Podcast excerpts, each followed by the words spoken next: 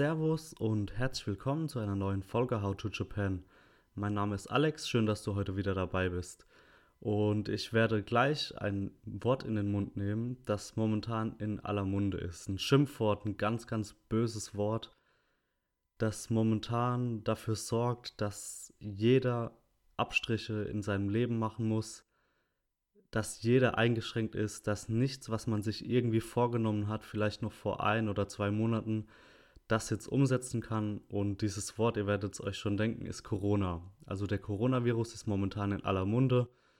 Es bereitet den Menschen weltweit Probleme und äh, auch Ängste und ähm, ja, bringt Tod, bringt Krankheit, bringt einfach viel mit sich, bringt auch für gesunde Menschen einfach eine extreme Einschränkung in den Lebensalltag mit.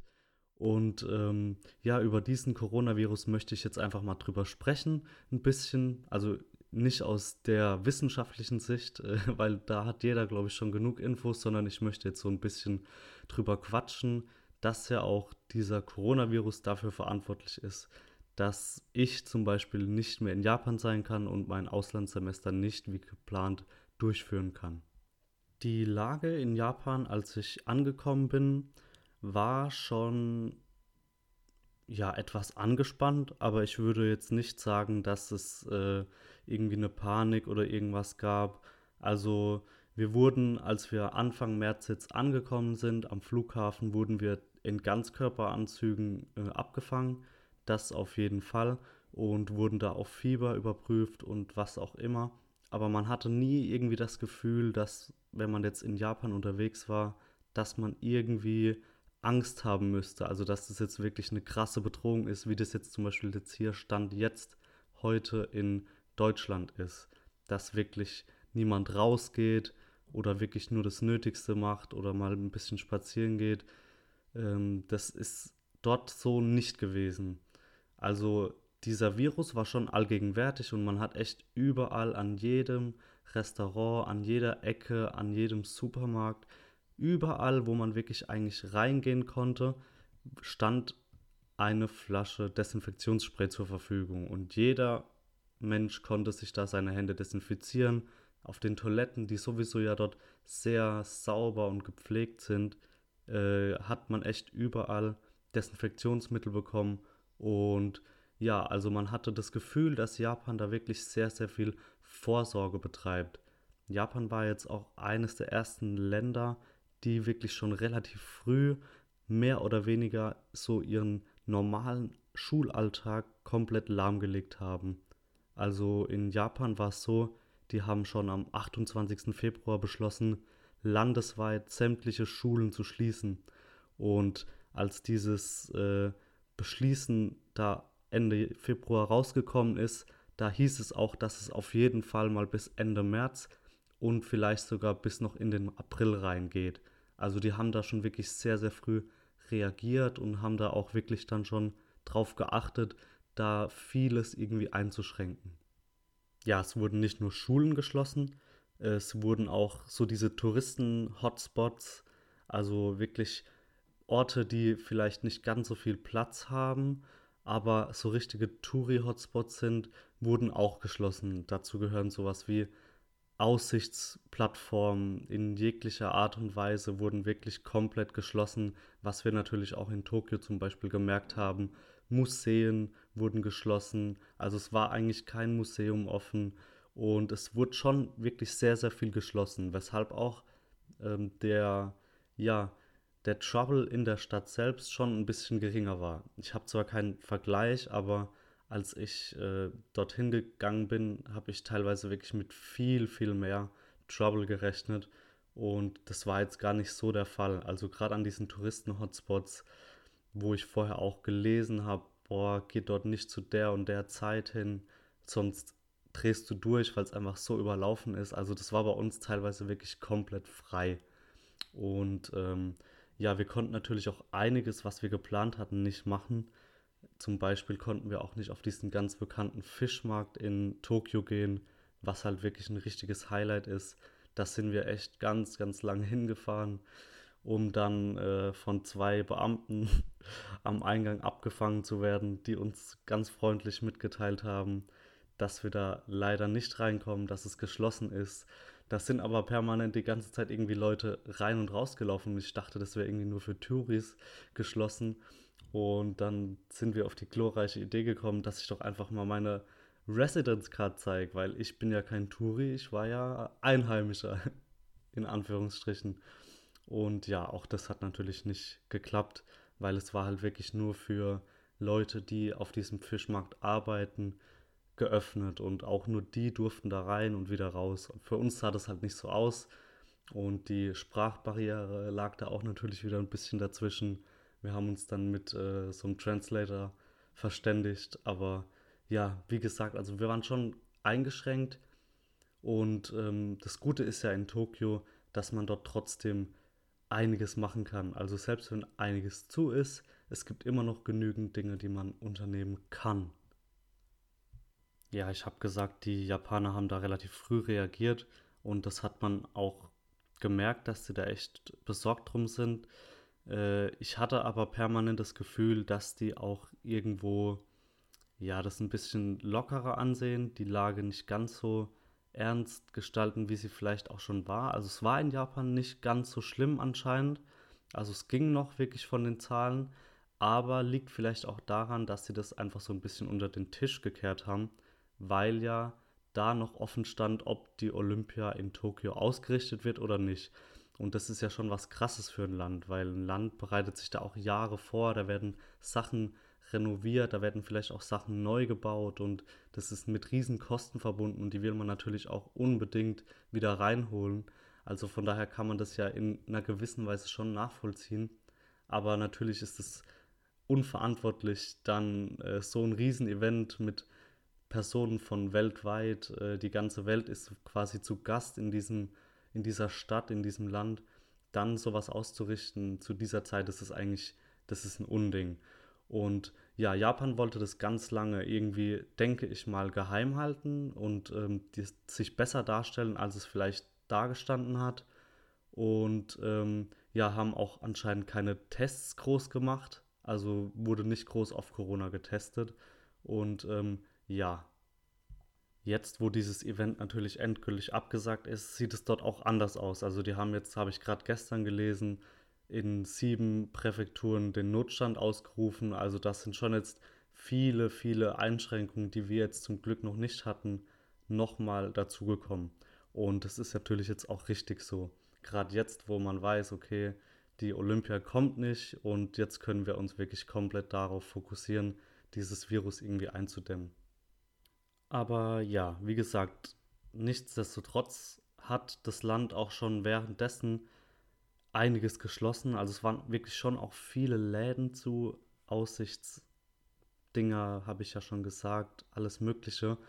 Und die Sachen, die geöffnet waren, waren aber wirklich sehr, sehr gut vorbereitet. Wir sind feiern gegangen und wurden da wirklich von einem Türsteher auf Fieber gemessen und ähm, wurde während wir alle da drin getanzt und was weiß ich gemacht haben, wurde da geputzt und desinfiziert. Also was man sich bei uns nicht vorstellen kann, das wurde dort gemacht.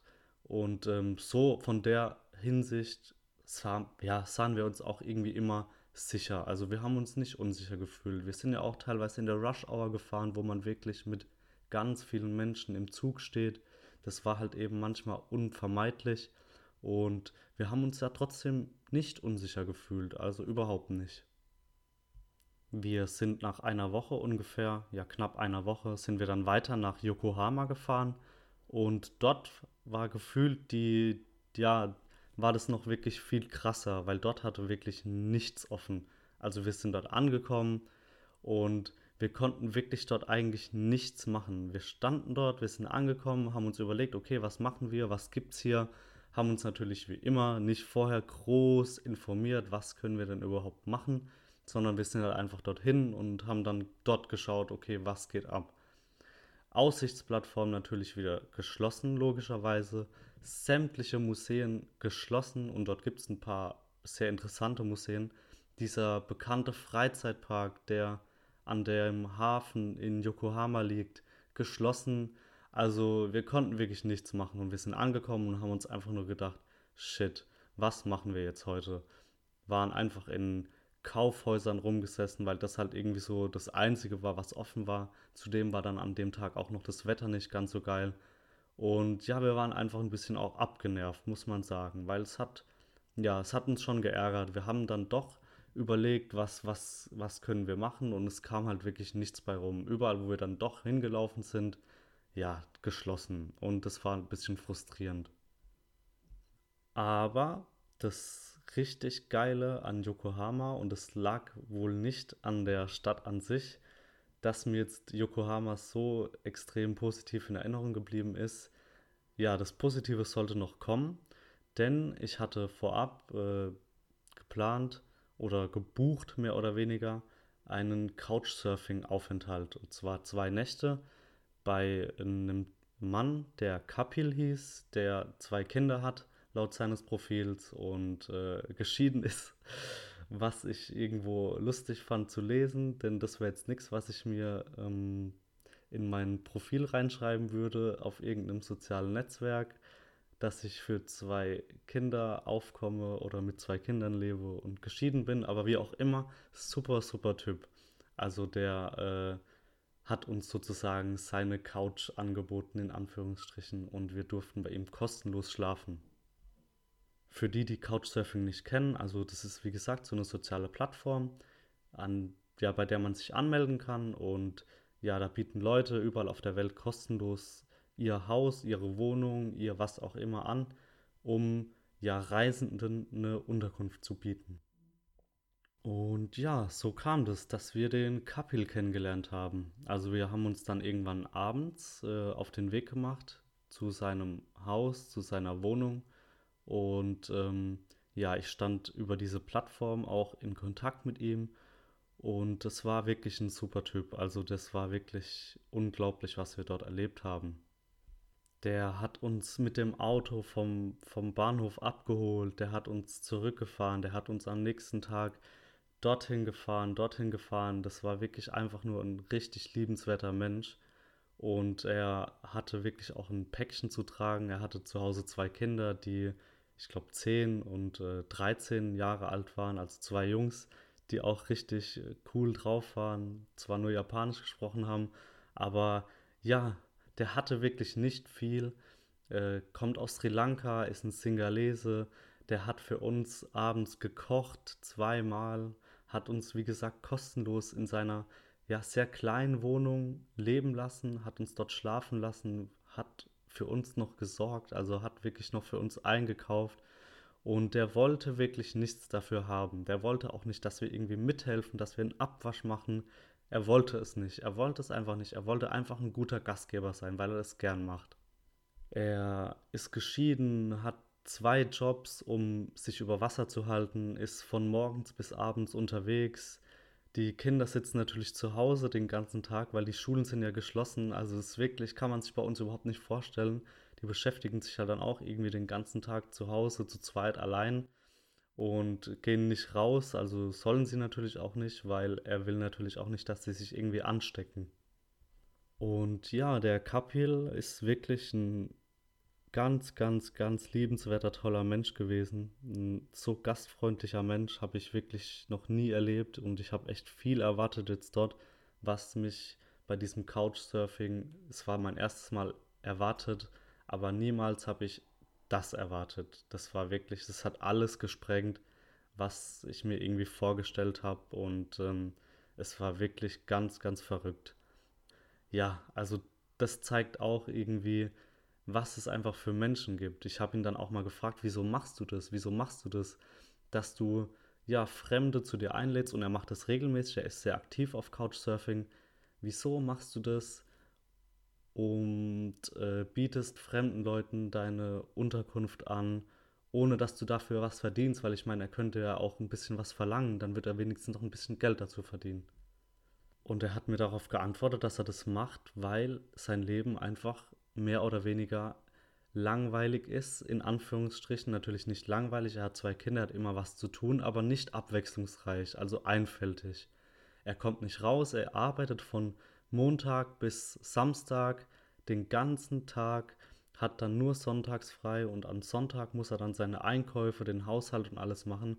Also er hat eigentlich wirklich Fulltime, sieben Tage die Woche Arbeit und Dinge zu tun.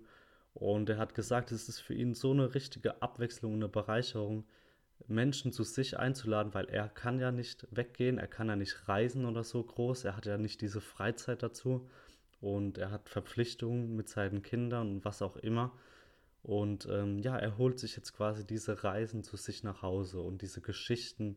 Und für ihn ist es einfach toll, neue Menschen kennenzulernen und mit denen sich auszutauschen von fremden Kulturen und was auch immer, auch von seiner Lage zu erzählen.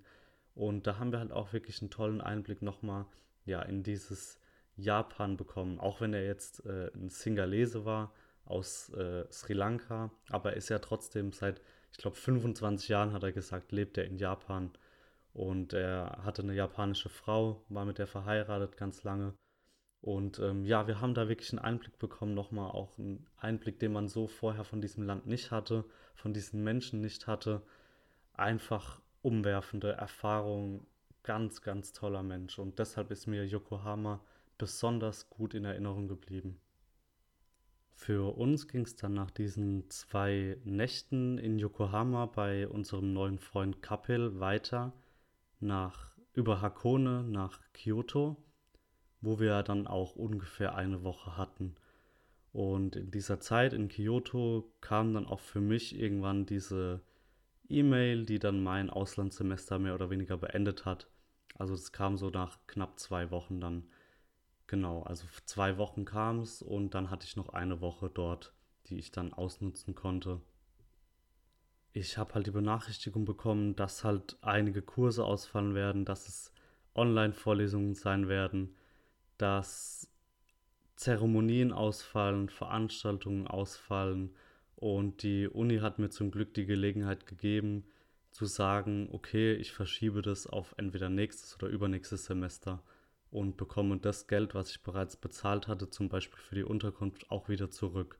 Und ja, für mich gab es da eigentlich äh, gar keine Frage, auch wenn es noch so wehgetan hat und ich drei Wochen lang umsonst einen zweiten Koffer mitgeschleift habe, der dafür da war, eben Zeug mitzunehmen, das ich äh, für dann ungefähr sechs Monate dort brauchen werde. Also den habe ich dann halt drei Wochen umsonst mitgeschleift und der war wirklich schwer hat mich echt geärgert, aber nichtsdestotrotz war für mich ganz klar, dass ich äh, da dann wirklich die Reißleine ziehe und die Chance ergreife, jetzt dann doch noch zurückzugehen.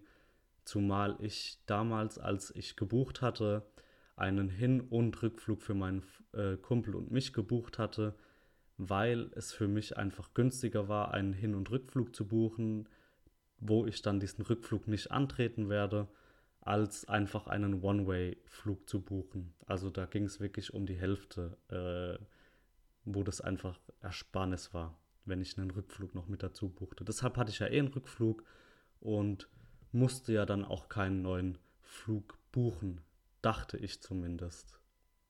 Denn als ich das damals abgeschlossen habe, war mir ganz wichtig, dass der Hinflug ein Direktflug ist, also ohne Umsteigen und beim Rückflug habe ich mir gedacht, bin ich ja eh nicht dabei, ist mir egal.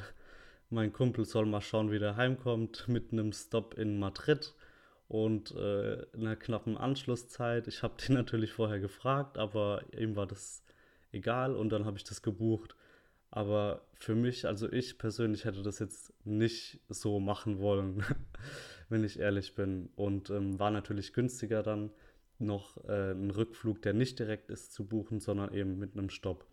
Und ja, Rückflug mit Iberia gebucht für den 21. März von Tokio nach Madrid, von Madrid nach Frankfurt. Es kam schon relativ früh, nach einer Woche ungefähr, die Meldung von Iberia, dass sie unseren Flug direkt von äh, Tokio nach Madrid einfach mal so gestrichen haben am 21. und uns äh, einen Tag früher fliegen lassen. Also selber Flug, selbe Uhrzeit, nur eben am 20. Haben die einfach mal so bestimmt, wegen des Coronavirus, dass wir unseren Urlaub einen Tag früher abbrechen. Wir hatten da eh noch keine Unterkunft, aber wenn man jetzt eine Unterkunft gehabt hätte, hätte man die umsonst gehabt, wie auch immer.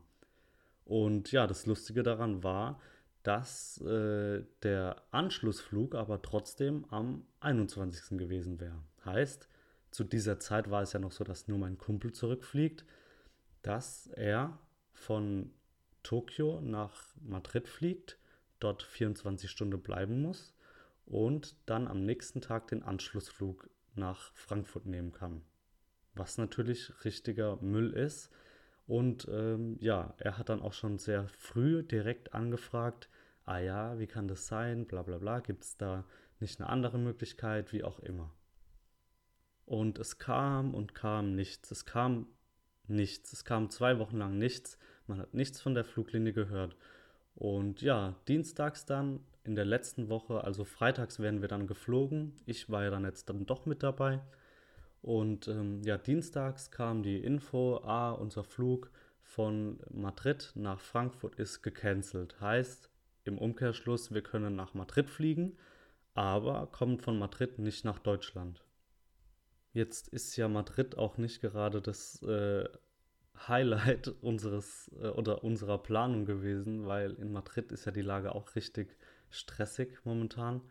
Und ähm, ja, wir waren dann irgendwann echt verzweifelt, weil man hat echt, egal was man probiert hat, man hat niemand erreicht, weder bei der Fluglinie noch bei unserem Reiseveranstalter sozusagen, über den ich die Reise gebucht hatte oder die Flüge gebucht hatte, so ein Portal. Man hat wirklich niemanden erreicht und wir waren wirklich auf uns selbst gestellt und wir wussten absolut nicht, wie wir jetzt zurück nach Deutschland kommen, weil wir hätten halt echt in Madrid festgesessen. Wir haben natürlich auch schon gehört gehabt, dass ja, wenn man von irgendwo jetzt momentan zurückfliegt zu dieser Corona-Situation, dass man da, wenn man einen Gabelflug bzw. einen äh, Flug hat, äh, ja, Gabelflug ist was anderes, wenn man einen Flug hat mit einem Stopp und irgendwo umsteigen muss, dass es da zu Problemen kommt und dass viele Deutsche deshalb nicht nach Deutschland weiterreisen können, sondern dann eben in diesem Land festsetzen. Und das wollten wir natürlich möglichst vermeiden, weil ja die letzten Tage waren dann echt stressig. Äh, wir waren dann irgendwie auch ein bisschen down wegen diesen Flügen und so, weil wir halt einfach absolut noch keine Info hatten, was wir jetzt machen sollen. Dann habe ich geschaut, was kosten denn so Flüge? Ah ja, dienstags, wir fliegen ja am Freitag, ein Direktflug von Tokio nach Frankfurt hätte halt 3000 Euro aufwärts gekostet. Und das einfach mal so für einen Flug, das geht halt nicht. Das, also wäre einfach nicht drin gewesen. Das konnten wir uns nicht leisten und das wollten wir uns auch nicht leisten, weil wir hatten ja einen Rückflug. Aber wir mussten ja irgendwas machen. Wir mussten eigentlich diesen Flug buchen. Wir waren dann wirklich sehr verzweifelt. Zu der Zeit waren wir in Osaka und da bin ich morgens, irgendwie mittwochs war das, auf die glorreiche Idee gekommen, hey, hier ist doch eine deutsche Botschaft, ein Generalkonsulat, lass uns doch dort mal hingehen. Das ist ja eigentlich genau für solche Zwecke da und die helfen uns bestimmt und können uns irgendwie sagen, was wir machen sollen oder was auch immer. Gibt ja auch diese Rückholaktionen und so, von denen wir aber nicht betroffen waren, weil es eben noch diese kommerziellen Flüge gab. Ja, aber wussten wir in diesem Zeitpunkt noch nicht. Also sind wir dort morgens hin, haben uns echt abgerannt, weil wir waren spät dran. Wir wussten nicht, wie lange die offen haben.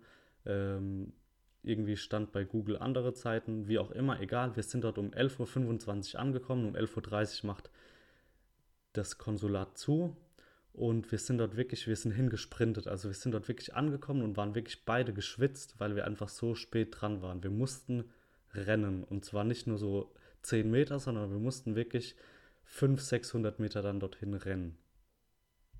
Dort angekommen, ließ man uns erstmal eine halbe Stunde dann dort sitzen. Und kurz vor zwölf, wir haben halt ganz kurz erklärt, um was es geht. Ah ja, wir sind Deutsche, wir wollen zurück, bla bla bla. Und ja, dann kam um 11.55 Uhr kam ein Mann und ähm, ja, man muss sich das in so einem Konsulat so vorstellen, ist natürlich durch Glas gesichert und man muss seinen Rucksack abgeben, man wird durchleuchtet oftmals. Und ähm, ja, wir waren dort drin gestanden und äh, zwischen uns und der Person, mit der wir gesprochen haben, den netten Herrn, war eben noch eine Glaswand dazwischen. Und der hat uns, man muss es wirklich sagen, abgefrühstückt. Der hat uns innerhalb von ein paar Minuten einfach gesagt, ey, ist mehr oder weniger nicht mein Problem. Ihr müsst es selbst gu äh, gucken, wie ihr heimkommt. Ja, also hat uns quasi einfach rausgeworfen. Man muss es wirklich so hart sagen und im Nachhinein ärgern wir uns auch ganz, ganz arg, dass wir das einfach so hingenommen haben, weil wirklich, es war echt krass. Wir waren so perplex. Wir haben uns vorher überlegt, okay, was sagen wir? Wie können wir unsere Situation schildern? Wir waren wirklich aussichtslos in diesem Moment. Wir wussten nicht, was wir machen sollen, wie wir heimkommen sollen. Und dann wird man so abgefrühstückt äh, von einem Mann, dem das wirklich komplett scheißegal war. Also wirklich, nicht mal fünf Minuten ist dieses Gespräch gegangen. Und er hat dann uns nur gesagt, ah ja, Flüge gibt, es gibt noch Direktflüge und ähm, kosten ungefähr 3000 Euro aufwärts, was ja auch gestimmt hat. Ich hatte nachgeschaut. Sie können ja auf dem Heimweg überlegen, ob es Ihnen das wert ist. Das war die Aussage, mit der wir dann quasi uns dort verabschiedet haben und mehr oder weniger aufgefordert wurden zu gehen. Ja, ob es uns das wert ist, 3000 Euro zu zahlen, um nach Hause zu kommen. Also absolut nicht, weil ich finde es dort eh geiler als hier. Wir haben uns auf jeden Fall in diesem Konsulat direkt wieder heimisch gefühlt, ganz deutsch gefühlt, wurden auch ganz deutsch behandelt. Also Hilfsbereitschaft und äh, Respekt, der einem da entgegengebracht wird von den Japanern, den gab es dort nicht. War ja auch deutsches Staatsgebiet, also eigentlich alles ganz normal.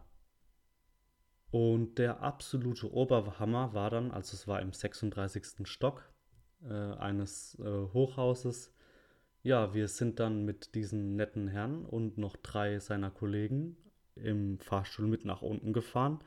Und im Fahrstuhl wurde natürlich dann sich ausgetauscht, wo man denn jetzt seine Mittagspause macht. Weil es war ja 12 Uhr und 12 Uhr ist für die Beamten Mittagspause. Ja, wie wir uns da gefühlt haben zu dem Zeitpunkt und dass wir absolut aussichtslos wirklich verloren waren, das äh, war egal. Also wir standen da und ja, es wurde sich ausgetauscht, wo wir denn jetzt Mittagspause machen. Also da haben wir gemerkt, ähm, man sollte die Beamten einfach nicht ja, von ihrer Mittagspause abhalten, weil genau das haben wir ja anscheinend getan. Wir waren zur falschen Zeit da und wurden da innerhalb von fünf Minuten abgefrühstückt, damit der nette Herr in Osaka gut Mittagessen gehen kann.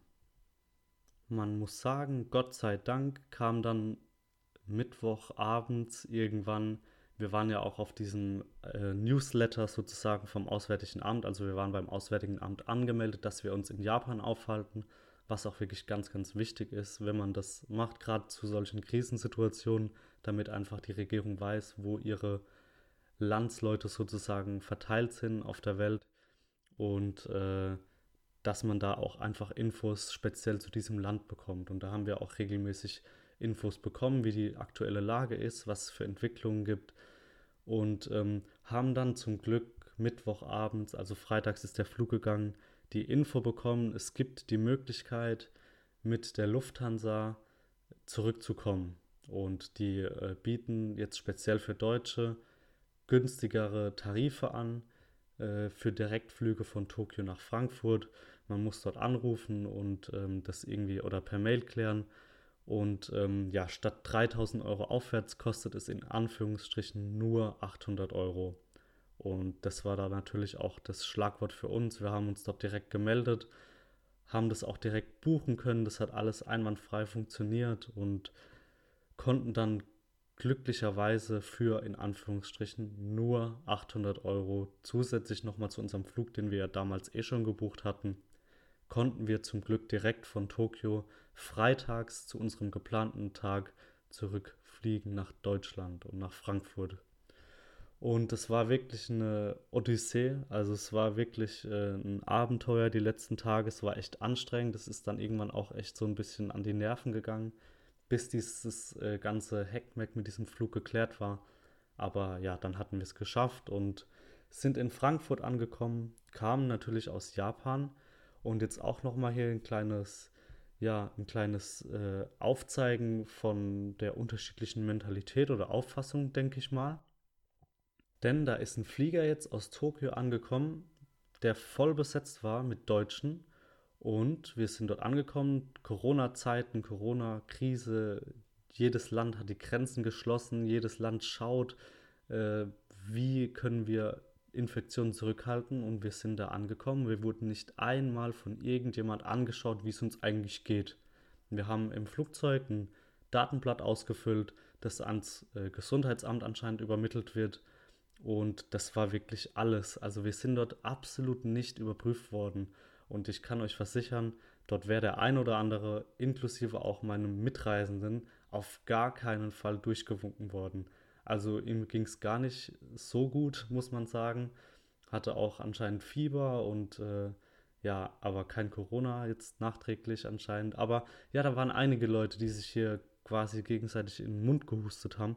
Und das hat einfach niemanden interessiert. Also wir sind da angekommen, als ob alles normal wäre. Und ich möchte da hingehend nochmal ganz kurz drei Wochen zurückschalten. In Japan wurden wir Anfang März schon mit einem Vollkörperschutzanzug empfangen und wurden ähm, da, ja, uns wurde die Temperatur gemessen.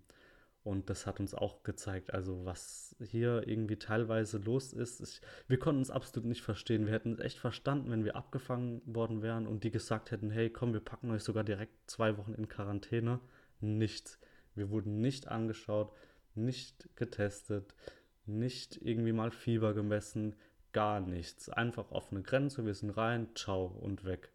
Und direkt zu den Lieben und Verwandten am besten Fall. Wir haben es natürlich nicht gemacht, wir haben vorsorglich selbst uns mehr oder weniger zwei Wochen in Quarantäne gestellt. Aber äh, ja, das fanden wir schon ein bisschen krass. Und ähm, ja, mit diesen Worten möchte ich jetzt auch die Folge abschließen. Es war echt ein Abenteuer. Corona hat einiges kaputt gemacht. Ähm, man muss aber sagen, es äh, trotz allem bin ich jetzt zum Beispiel noch mit einem blauen Auge davon gekommen. Ich sehe es mehr oder weniger positiv. Ich bin froh, dass mein Studium noch gar nicht angefangen hatte. Es gibt Leute, die hat es deutlich schlimmer getroffen, die jetzt mitten während ihres Auslandsaufenthalts zurück müssen. Und von daher hatte ich noch mal mehr oder weniger Glück im Unglück. Und äh, ja, habe jetzt noch mal ein Jahr, um mich vorzubereiten, mehr oder weniger. Habe jetzt noch mal ein Jahr Vorfreude. Mir wurde gerade letzt wieder gesagt, Vorfreude ist ja bekanntlich die schönste Freude. Und ähm, ja, ich denke, das kann man so auch irgendwo bestätigen, diese Aussage. Und ja, an dieser Stelle auch jetzt nochmal der Hinweis, wenn euch dieser Podcast gefällt, würde ich mich mega freuen, wenn ihr es weiterempfehlt, teilt es mit Freunden, mit Verwandten, teilt es vielleicht auf Instagram, äh, schickt es Freunden, verbreitet einfach diesen Podcast. Folgt mir auch gerne auf Instagram, wenn ihr visuelles Feedback wollt. Also ich habe eine Seite für diesen Podcast erstellt, wo ich immer mal wieder Content hochlade, Bilder, passend zu den Folgen auch. Und äh, der Accountname ist How to Japan Podcast. Alles mit einem Punkt durchtrennt.